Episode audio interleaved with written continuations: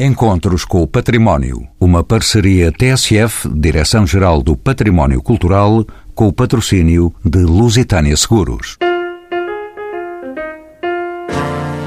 Regressamos aos Encontros com o Património em 13 terceira edição. Não será certamente a edição do azar. Trazemos hoje, aluno, um projeto de êxito recente instalado em 2017 no antigo complexo setecentista da Real Fábrica das Sedas, com oficina de vitrais e um vasto espólio de mais de 3 mil desenhos, mosaicos, maquinaria e documentação diversa. O acervo de Ricardo Leone, depositado no Mosteiro da Batalha. Trazemos esse projeto do convívio de vitrais com os livros da Livraria Almedina, ali ao Rato, em Lisboa, onde sobrevive com um pequeno jardim e um restaurante. Um projeto, este, da Direção-Geral do Património Cultural. Aqui discutido por três ilustres convidados. São eles Pedro Soares Franco, licenciado em Gestão Hoteleira, com pós-graduação em Marketing de Management. Abraçou em 2015 o projeto do Grupo Almedina, de que é o diretor de vendas. José Maria Rodes Sérgio é arquiteto pela Universidade Autónoma de Lisboa, foi bolseiro na Escola de Arquitetura de Milão e trabalhou com o arquiteto Souto Moura. E Pedro Redol, historiador de arte, pela Universidade de Coimbra e mestre em Arte, Património e Restauro pela Faculdade de Letras da Universidade de Lisboa, com especialização no estudo e conservação de vitrais antigos. Conservador eh, do Mosteiro da Batalha, foi também diretor do Convento de Cristo em Tomar e do Museu Nacional Machado de Castro em Coimbra. A quem pergunto que função tinha este espaço reconvertido há dois anos em livraria do Grupo Almedina, Casa de Livros e de Histórias. Durante muitos anos, a partir de eh, 1905, foi oficina, primeiro de Cláudio Martins e depois do seu discípulo e também familiar Ricardo Leone, portanto a propriedade passou de um para o outro definitivamente em 1920 e isto até 1971, porque na verdade a partir daí eh, e do falecimento de eh, Ricardo Leone, que era um insigne vitralista e museísta português, apesar do seu apelido não português que ainda não está bem esclarecido, mas isso é um assunto de pormenor, mas efetivamente depois do seu falecimento a oficina ficou uns anos entregue à família até que eh, foi levada a leilão e arrematada pela Direção-Geral do Património do Estado em 1976, altura em que as sucessivas digamos que dependências do Estado responsáveis pelo património cultural se foram encarregando deste espaço, procurando revitalizá-lo primeiro como um centro de documentação e informação do vitral em Portugal, uma vez que a oficina teve uma produção muito relevante durante todo o século XX, incluindo uh, o restauro de vitrais do século XVI e de outras épocas, e realmente primeiro houve essa tentativa com a aquisição de equipamento, com a tentativa inclusivamente de formar um quadro de pessoal que nunca se conseguiu formar. Essa intenção acabou por ser gorada eh, com outras medidas pelo meio de que poderemos falar eh, a propósito do património da oficina, mas talvez para já seja prematuro, não é? E depois, em 95, portanto, passado muitos anos da oficina fechar, tentou-se que funcionasse como centro de interpretação do vitral, nomeadamente na cidade de Lisboa, e realmente esteve aberta durante uns meses, até com uma mudança de governo e de administração eh, ao nível do próprio património cultural, eh, ela fechou de novo para não reabrir. José Rodas Sérgio é arquiteto, bem-vindo aos encontros com o património. Eu também sou a opinião que a adaptação da antiga oficina de vitrais Ricardo Leona à livraria constitui um processo que podemos classificar como exemplar. Esta é a minha questão para si. Que critérios presidiram a este projeto e quais foram os principais obstáculos para a sua concretização? Primeiro, agradecer-lhe as palavras porque ficamos bastante contentes com essa designação uh, do trabalho que aqui fizemos. Do nosso ponto de vista, houve desde o início um pressuposto que sempre nos interessou muito no desafio que nos foi feito, que foi a ideia de que o espaço existente seria sempre para manter ou seja, o nosso desafio aqui E o trabalho que fizemos em conjunto com uma vasta equipe foi esse de perceber que havia um espaço muito interessante, foi quase de perceber quais é que eram as coisas, todas elas muito pontuais, que era importante mudar para adaptar o espaço à nova função que se propunha nesta altura e que tem hoje em dia.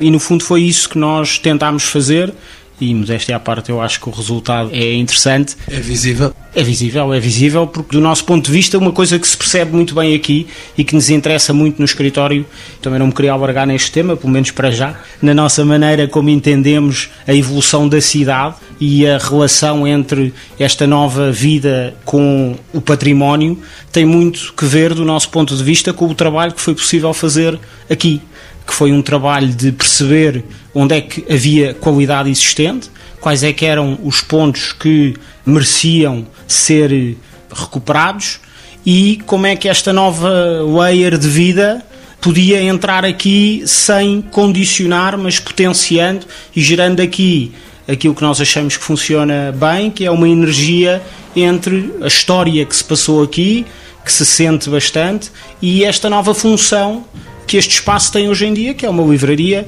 e no futuro será eventualmente outra coisa. Uma esplêndida livraria para já. Pedro Soares Franco, bem-vindo também aos Encontros com o Património. Abraçou em 2015 o projeto Almedina, numa zona como esta, aqui ao Rato, numa zona com tanto turismo, porque a instalação de uma nova livraria. Quem são os clientes desta Almedina? É para mim um gosto enorme falar sobre este projeto da Livraria da Almedina uh, no Rato. Eu já conhecia este espaço, uh, conhecia-o como encerrado. Eu nem sequer sabia o que é que estava no interior. Procurei o, o respectivo proprietário e quando o encontrei fiquei muitíssimo entusiasmado com o espaço em si. Não é habitual eh, para quem trabalha no retalho como eu encontrar espaços destes ainda disponíveis para se poder eh, fazer alguma atividade comercial. E, portanto, foi um projeto que eu apresentei à administração do Grupo Almedina e que foi automaticamente aprovado. O Grupo Almedina tem um projeto de expansão, Portanto, é um, um, grupo empresarial que detém livrarias e tem edição de livros na sua gênese. É uma empresa com já 65 anos de existência e, portanto, continua sólida neste mercado livreiro, pretende continuar sólida, pretende continuar a investir naquilo que é a sua missão de transmitir a cultura através do livro e, portanto, tem um projeto de expansão. Este, este espaço cabe nesse projeto de expansão Continuamos a ter e a procurar espaços que permitam ter livrarias.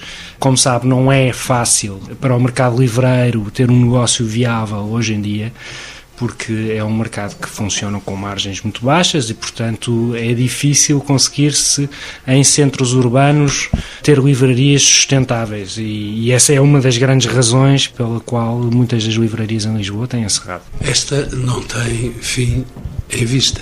Esta não tem fim em vista. Naquilo que depender de nós, não tem, certamente. Pelo menos pelo lugar que ocupa, não terá. Este é um bom lugar de Lisboa. É um excelente lugar de Lisboa. É uma zona nobre da cidade de Lisboa. É um edifício uh, muito antigo, portanto é um edifício que, que, já tem umas centenas de anos. Este espaço tem a particularidade, nós tivemos, portanto, na altura, quando eu contactei o arquiteto José Maria Rodrigues para uh, ficar com o projeto de reabilitação do espaço, uma das condições que eu coloquei, que ele já teve a oportunidade de partilhar, era que tanto nós como o proprietário queríamos que o espaço se mantivesse o mais fiel possível à sua, à sua formato original. Pedro Soares Franco, já que é o diretor de vendas desta livraria Almedina, pergunto-lhe e não queria ser redundante, mas gostaria de insistir na ideia. Por que razão decidiu o Grupo Almedina apostar neste mesmo lugar para a instalação de mais uma livraria? Como é que descobriram este espaço tão especial? O espaço em si foi descoberto já antes de eu trabalhar na Almedina, já o conhecia o espaço, portanto, uh, e já conhecia o proprietário do espaço. O espaço pertence a uma família, o património deste edifício todo estaria em partilhas e, portanto, assim que ele se tornou disponível para uh, poder ser ocupado, uh, nós então entramos em contato com o proprietário e, e apresentamos a nossa proposta. que foi muito bem-vinda também para o proprietário, porque o proprietário tem a intenção de preservar o espaço tal como ele está. De entre as várias propostas que teve, a nossa acabou por, por, vencer, porque uh, de facto, uma livraria neste espaço encaixa que nem uma luva, é um espaço de cultura acima de tudo. E uma das grandes razões que nos levou a investir num espaço como este está relacionado com a experiência do próprio consumidor. Hoje em dia, o retalho é uma experiência, não chega a apresentar um produto bom. Portanto, é preciso todo um envolvente, todo um ecossistema que permita que, que exista uma inovação e algo de novo que possa se tornar atrativo para o próprio cliente e que eh, também o estimula a consumir o, o, aquilo que é, neste caso, nós somos vendedores, digamos assim, entre aspas, de cultura, a consumir os nossos produtos. Aquilo que nós procuramos e que faz parte do nosso plano estratégico é ter espaços que tragam uma nova experiência ao consumidor e, portanto, foi nesse sentido que este projeto encaixou como uma uva no nosso projeto estratégico. José Rotas, eh, Sérgio, arquiteto deste projeto, uma outra questão neste programa, classificado como imóvel de interesse público, este conjunto resiste talvez por essa razão à tentação de albergar mais uma unidade hoteleira. Projetos como este podem ajudar a inverter um processo de gentrificação que parece inevitável e de que forma? Como é que isso pode acontecer numa cidade tão traída por estes novos processos? Eu diria que este é um dos exemplos do caminho que, que pode ser seguido nesse sentido de nem tudo tem que ser uh, deitado abaixo e, e tem que ser construídas unidades uh, hoteleiras, para pegar nas suas palavras, mas também nem tudo tem que ser mantido como se de um museu se tratasse. Aquilo que eh, sempre, estou-me a repetir um bocadinho, mas que, que nos entusiasmou e que nos entusiasma, e acreditamos muito que as cidades vivem destes vários uh, layers de vida que se vão sobrepondo, respeitando, muitas vezes até provocando aquilo que tem qualidade, e só com essa provocação é que se percebe o que tem ou não qualidade para ser mantido. Eu diria que nesse sentido este é um projeto que pode ser tido em conta uh, desse ponto de vista, que é um edifício realmente que, pelas suas características e, acima de tudo, até diria eu, por toda a história daquilo que aqui se passou e, acima de tudo, como ouvimos no início, diria de, daquilo que daqui saiu e da quantidade de sítios que são influenciados pelo trabalho que aqui foi feito, é um sítio que obviamente tem e deve ser mantido. Pedro Redol, um historiador da arte, mas, eh, se me permite, mais uma acha para a fogueira. Porque a aposta nesta arte ancestral dos vitrais, mas que, apesar de tudo, não teria uma tradição muito enraizada na cultura portuguesa. Tudo isso é verdade. De certa forma, as apostas que foram feitas no vitral, que não é realmente uma arte muito praticada nesta parte da Europa, não é? E não falamos só de Portugal, falamos de Espanha, da Itália, portanto é mais próprio dos países da Europa do Norte e Central. Foi sempre fruto de pessoas um bocadinho fora da caixa, como se costuma dizer. Eh, portanto, eh, Ricardo Leone e o seu mestre Cláudio Martins eram também pessoas fora da caixa. O que significa que. Ehm, Houve uma certa dificuldade, eh, contrariamente ao que aconteceu, por exemplo, em França, na Holanda, na Bélgica, na Alemanha, eh, a par dos movimentos revivalistas do romantismo, recuperar esta arte em Portugal. Portanto, no século XIX, normalmente importavam-se vitrais dos países onde se faziam quando havia dinheiro para isso. Depois, no século XX, então. É, sim. um material muito caro é caro e nós não temos muita tradição de produção de vidro plano, que, enfim, tradicionalmente era superado, não é? A produção de vidros de diferentes cores sai cara, porque é preciso ter vários fornos com cadinhos em que se produz aquela cor de vidro. Portanto, para ter uma boa paleta de, de cores de vidro, realmente temos que ter uma infraestrutura industrial importante. Por exemplo, a Alemanha tem, a Bélgica ainda tem, a França ainda tem, mas resumidamente neste momento, portanto, ainda hoje fazer vitral é uma coisa que custa caro, porque temos que importar eh, caixas com várias placas da mesma cor, não é? Para que se possa comprar.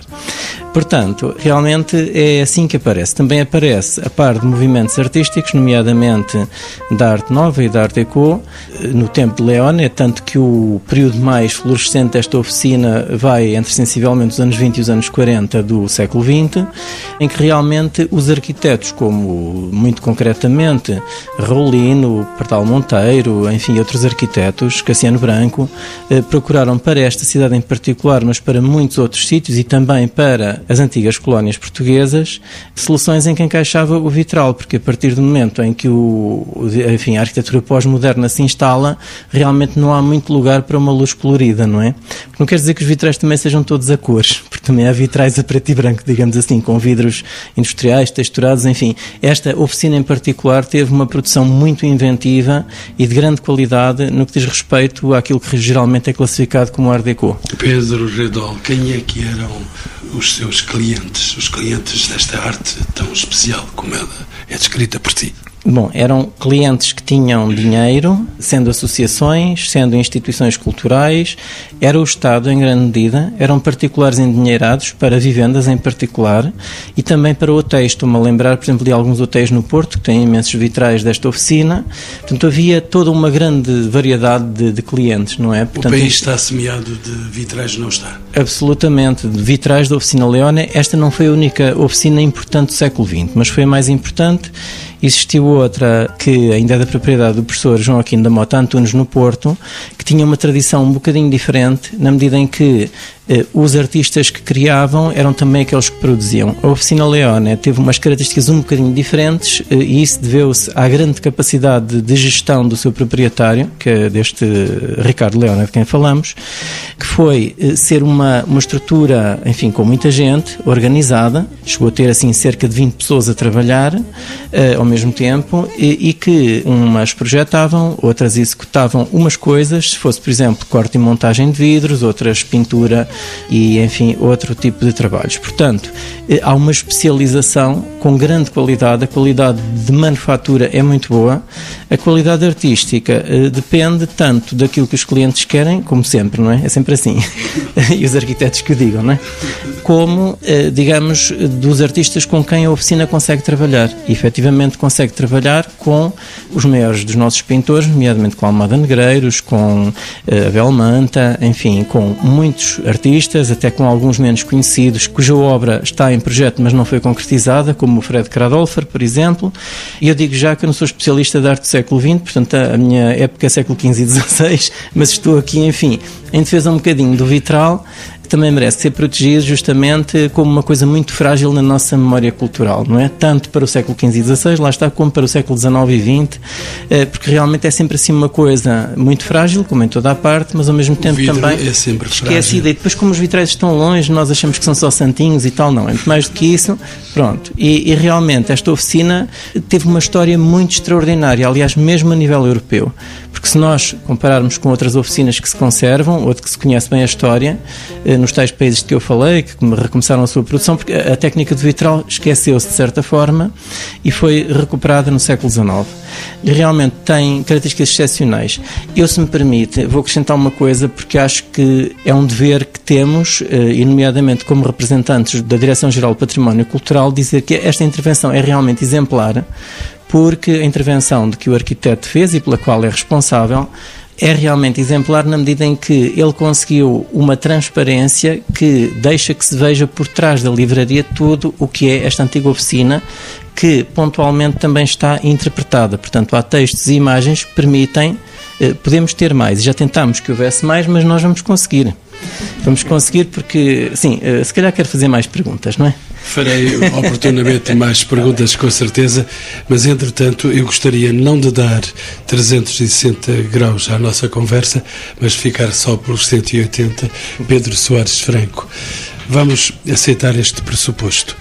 Numa altura em que a cultura visual se afigura como predominante, sobretudo entre as camadas mais jovens, e este meu interlocutor é um jovem que a rádio não mostra, mas uh, a sua voz vai com certeza fazer sentir, numa altura em que a cultura visual se a figura como predominante, a Almedina parece funcionar em contracorrente, apostando na criação de novas livrarias. Não é esse um desafio arriscado, quando até há poucos anos muitos anunciavam a morte do livro? Será que esta questão tem barbas ou não? Eu julgo que não. Haverá sempre espaço para o livro físico. Uh, aliás, aquilo que nos demonstra o que acontece noutros países uh, é que, uh, por mais que cresça o meio digital, pelo menos para já, e aquilo que são os dados que temos atualmente, o futuro será sempre incerto, é que haverá sempre espaço para o livro. Aquilo que nós temos procurado fazer é ocupar um espaço na sociedade promovendo livrarias com qualidade. Quando digo qualidade, digo apresentar algo que permita às pessoas tirar o maior partido do livro e o maior partido do conhecimento. Eu inicialmente visitei este espaço, a primeira coisa que me ocorreu foi este espaço tem que ser mostrado às pessoas. As pessoas têm que poder beneficiar deste espaço. E portanto, inicialmente também fui fazer a minha própria investigação sobre o que é que tinha acontecido nesta oficina e mais encantado fiquei com, com o espaço. Aquilo que eu quero transmitir é que o nosso projeto e o projeto do Grupo Almedina é de continuar uma expansão. Não será uma expansão infinita, porque o mercado não é elástico e, portanto, será sempre uma expansão com conta, peso e medida e, uh, acima de tudo, que seja viável, porque se não for viável, nós não conseguiremos manter o espaço. Outro ponto de vista, arquiteto José Rodes Sérgio, nesta decisão aqui operada Difícil foi certamente o consenso entre o cliente e os projetistas. E quais têm sido as reações por parte do público e dos especialistas?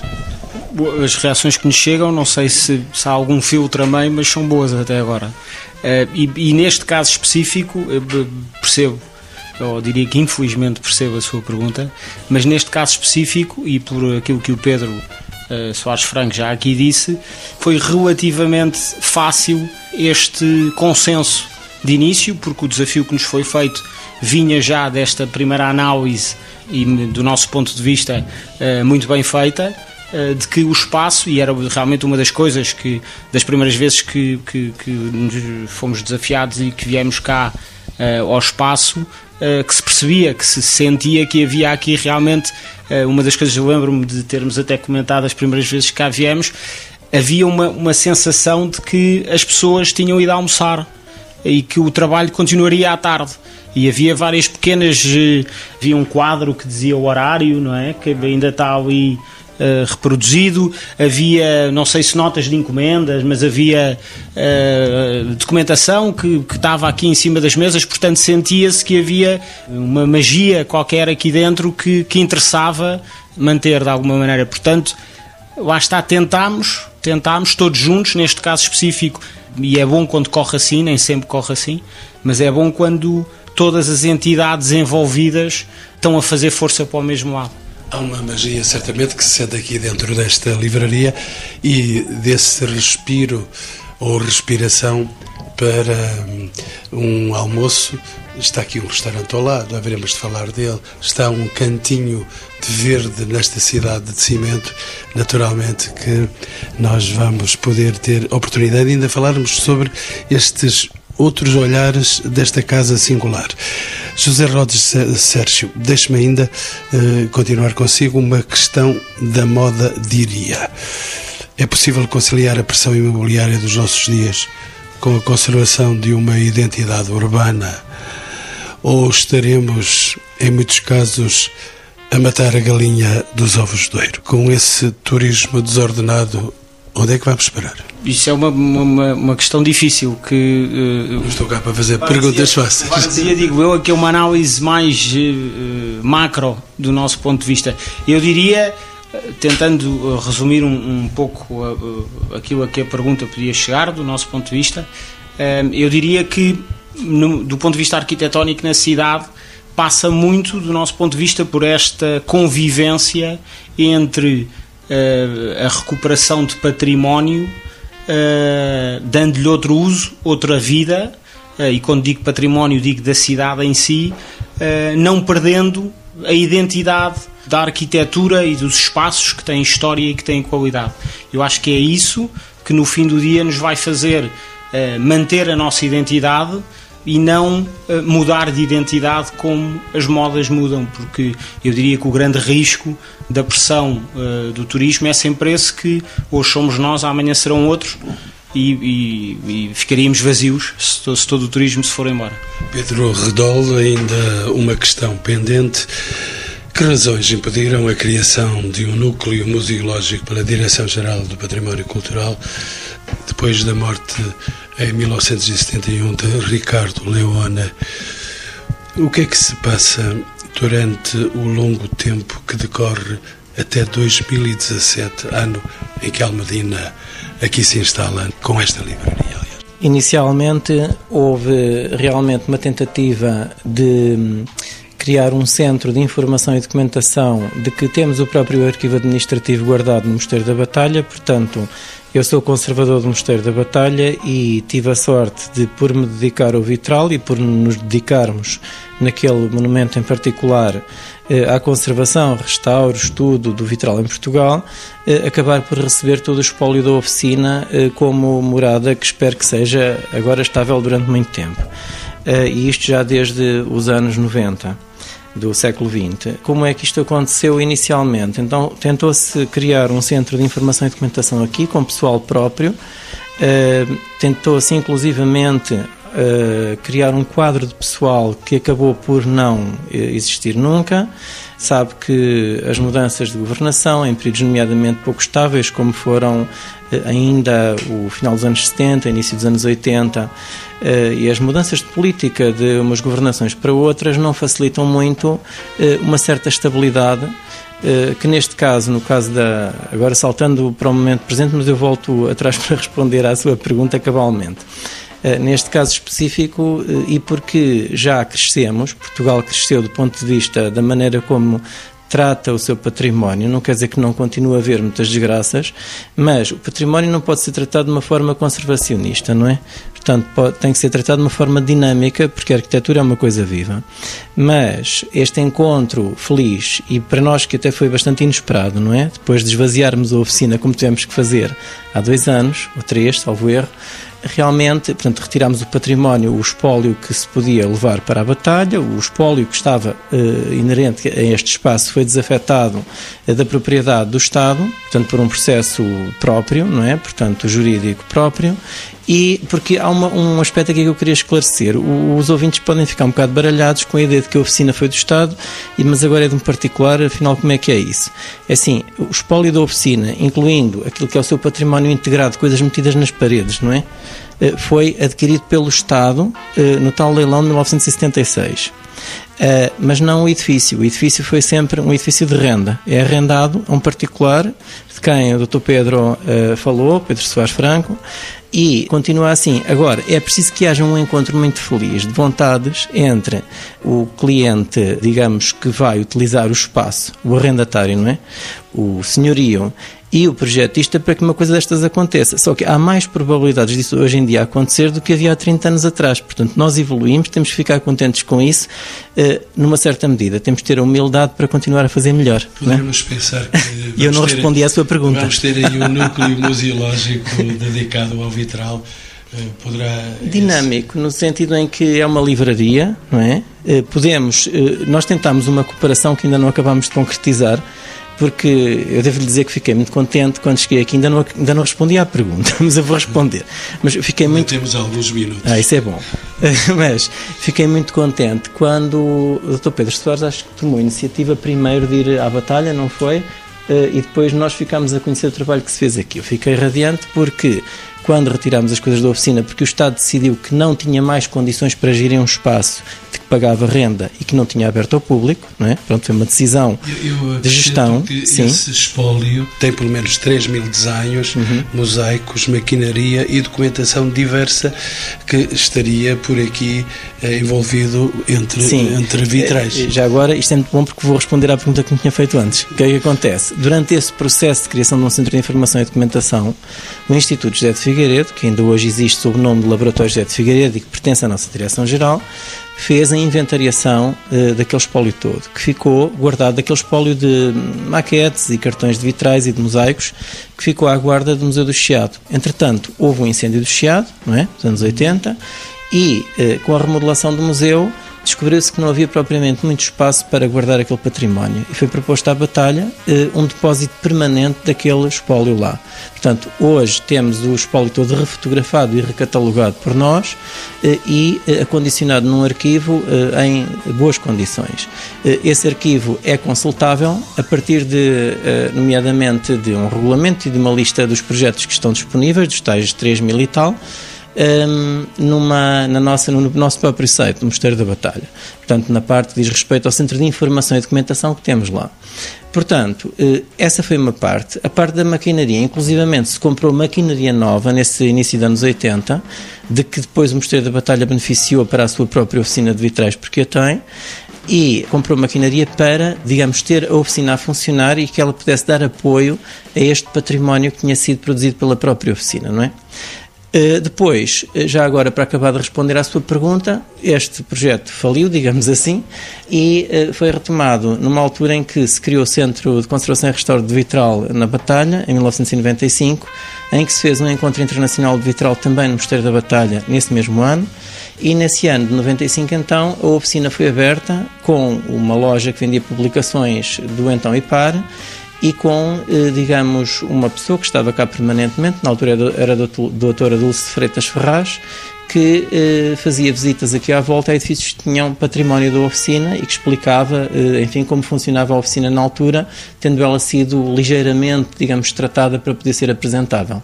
Pedro Soares Franco, quase no fim do programa, como se vê, os que têm olhos para ver através da rádio, há aqui, nesta Almedina, um jardim e um restaurante e a acusa passa publicidade.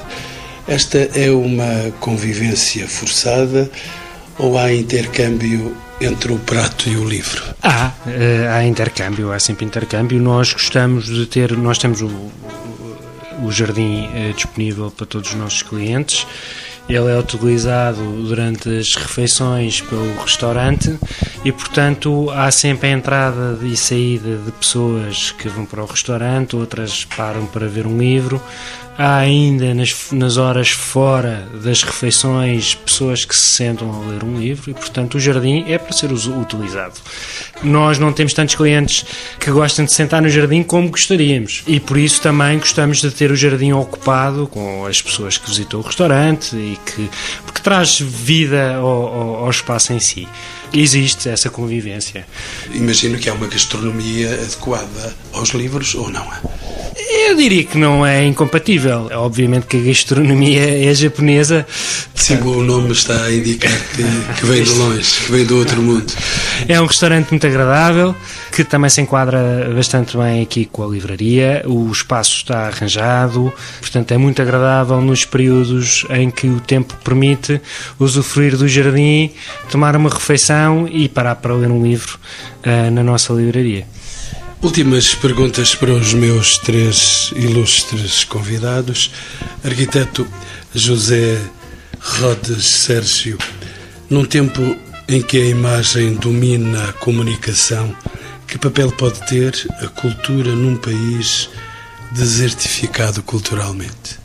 Eu diria que eh, é um chavão, mas sem cultura não somos nada, não é? Eh, se nós não mantivermos estas ligações entre o património, a história que nos fez chegar aqui e as nossas vidas, no fim do dia não, não, não vai, vamos perder identidade, vamos crescer em cima de nada, vamos eh, esvaziar-nos do ponto de vista de país, de, de evolução eu diria que a cultura, haverá sempre espaço para a cultura e é, aliás, absolutamente essencial para que possamos continuar como país a evoluir e a crescer e a chegar mais longe. Pedro Redol, um historiador de arte, a mesma questão, se me permite, coincidência no património. Num tempo em que a imagem domina a comunicação, que papel pode ter o património neste nosso mundo? Eu acho que mais do que nunca um papel de permitir às pessoas sossegarem, não é?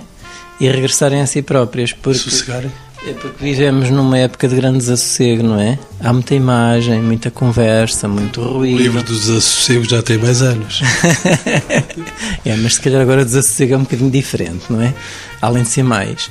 Mas, curiosamente, sei lá, há 30 anos eu lembro-me que eu pensava para que serve o património? Serve para estarmos sossegados, para nos centrarmos em nós próprios. Isto tem a ver justamente com essa identidade e com a nossa necessidade de partir do que é residual no, na nossa orgânica de seres humanos, não é?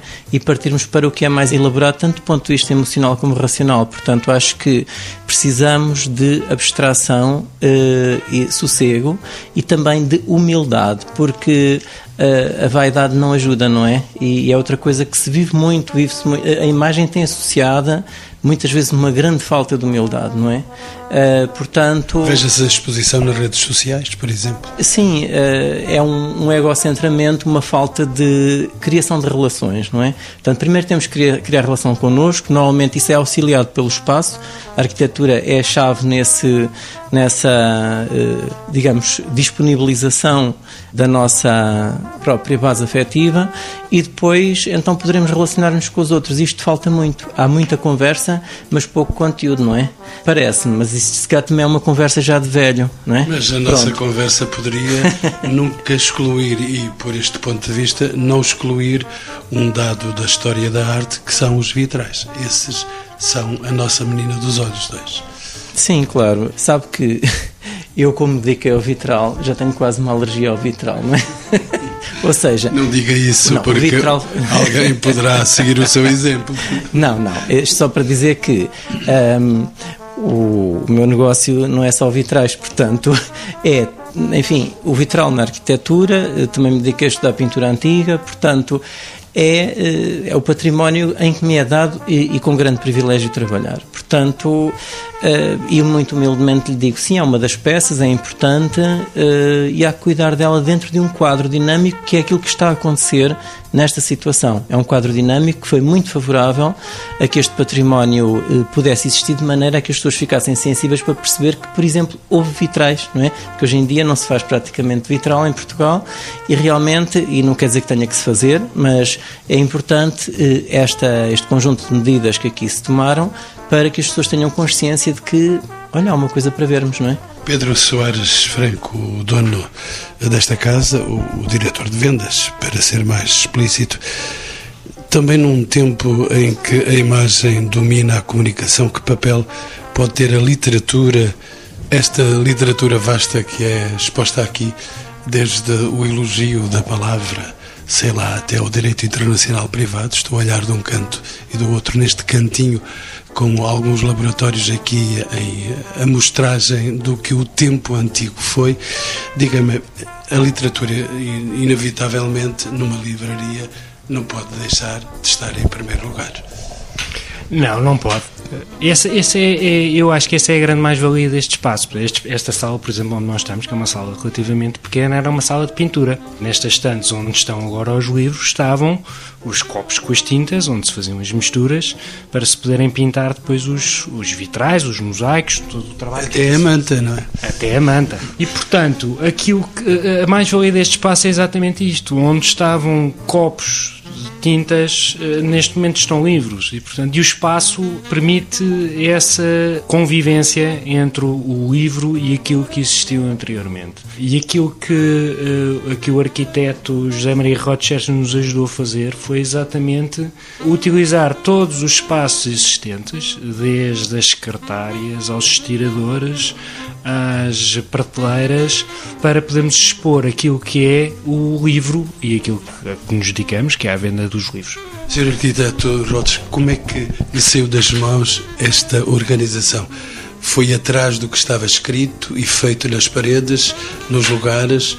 Ou a sua invenção naturalmente terá ido mais longe? Não, deixe-me só clarificar uma coisa aqui que é, primeiro, eu não trabalho sozinho, eu trabalho com uma vasta equipa que felizmente eh, no escritório tentamos que todos se envolvam muito nos projetos, portanto o que aqui está é, é, é fruto eh, não só da minha participação naturalmente, mas como do Pedro e de uma vasta equipe com quem trabalho.